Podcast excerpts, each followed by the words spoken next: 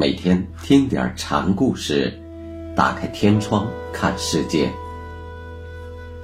禅宗登陆一节，今天给大家讲药山惟演禅师的最后一个小故事，题目是《孝文九十里》。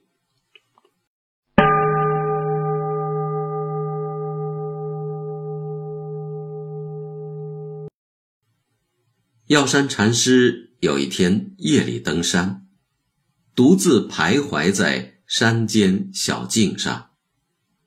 当时山中昏暗，一切都是黑黢黢的，不过一物不见，禅师倒感到无需遮掩，内心清净。忽然就看见云开雾散。一轮明月朗然出现，此时内明与外明忽然就融成一片。禅师不觉大笑了一声，震得山谷回荡，经久不息。这天夜里，丰阳方圆九十里的居民都听到了这声长啸，当时。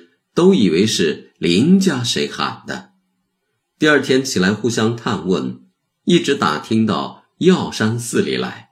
后来李敖刺史得知此事，作了一首诗送给禅师：“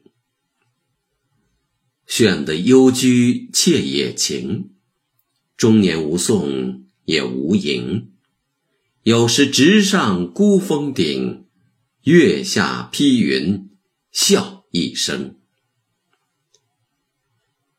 禅师临寂灭时，还和弟子开了个玩笑。那天，他对着弟子们喊：“法堂倒了，法堂倒了！”弟子们一听，赶紧四处找东西支撑法堂。正在忙乱间，只听禅师又说：“你们不明白我的意思呀。”说完，就寂灭了。最后那一句话，多少有对弟子们的无奈之情。